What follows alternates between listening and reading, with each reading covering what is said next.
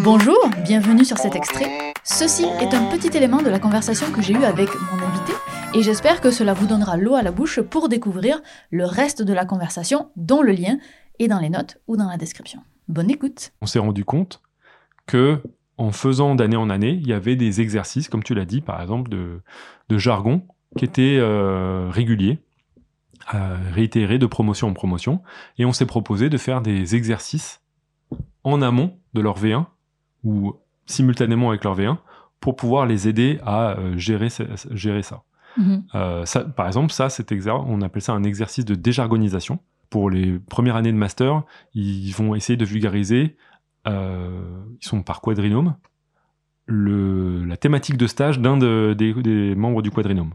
Or, leur stage a été euh, valorisé pour leur note de stage par un résumé de leur recherche. Mhm.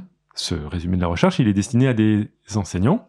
il est dans C'est de la recherche. c'est de la recherche. C'est introduction, machin, etc. Et on leur demande, prenez ce texte-là et déjargonisez-le. Et en faisant cet exercice-là, ils, ils, deviennent de plus en plus conscients.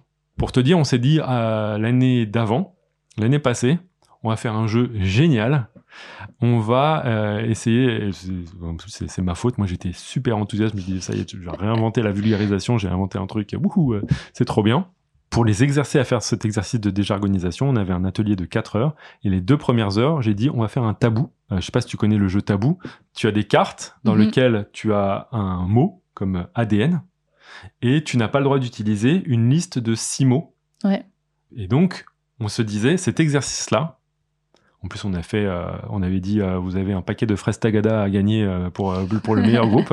Donc ils étaient à fond challenge et ça a été un flop complet. C'est vrai? Pédagogiquement. Ok. Parce que ils arrivaient fait, oui, c'est le truc dont on a travaillé l'heure suivante avec professeur machin.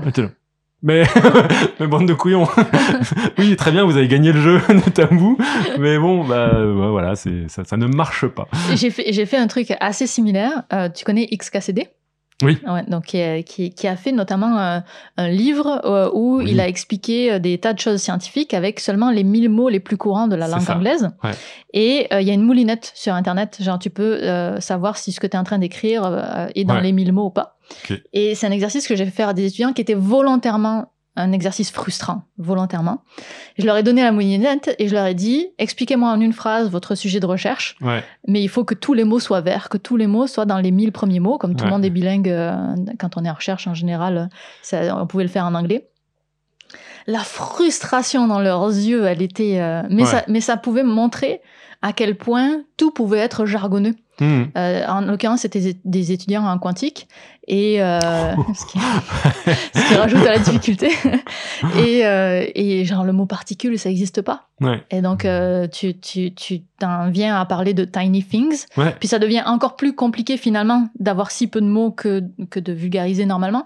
Mais ça ça pouvait montrer juste que Ok, vous voyez, il y a des mots là, il y en a plein qui sont du jargon. Donc c'était un exercice volontairement frustrant. Je sais pas si pédagogiquement ça a bien marché, mais en tout cas ça, ça, ça fait réagir, mettons.